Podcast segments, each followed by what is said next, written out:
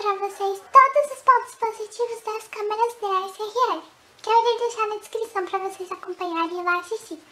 E chegou a vez de falarmos sobre os pontos negativos. Não são muitos, então já vai preparando o caderno e suas canetinhas coloridas para você anotar tudo. Complexidade. As câmeras DSLR elas são máquinas projetadas para uso manual e pode ser um pouco difícil mexer nas suas funcionalidades se você nunca tiver contato com ela antes, mas não se apavore. Nada como estudos teóricos que não possam te ajudar. Ah, e não se esqueça de colocar em prática, assim fica mais fácil de mexer na sua máquina. Peso e tamanho.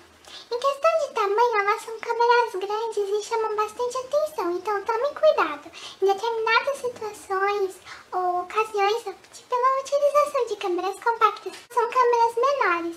Já na questão do peso, elas são bem pesadinhas e o braço ele fica doendo de carregar por bastante tempo. Preço.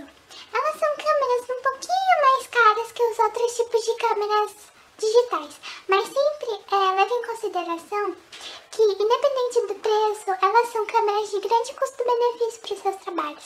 Então, com toda certeza, ela é um excelentíssimo investimento.